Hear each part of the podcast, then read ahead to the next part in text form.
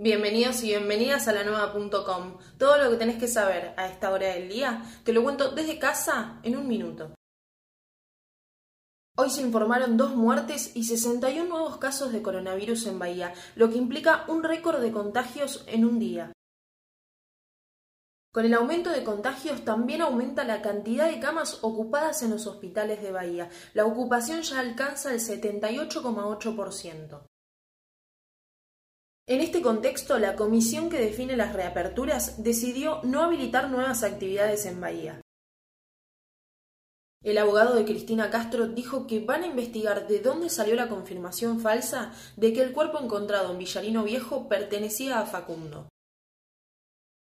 El economista bahiense Oscar Lieberman aseguró que el acuerdo de deuda es un primer paso muy importante y que deja mejor parado al país para negociar lo que falta con el FMI. Encontrá todas estas noticias que te conté y muchas más en la nueva.com.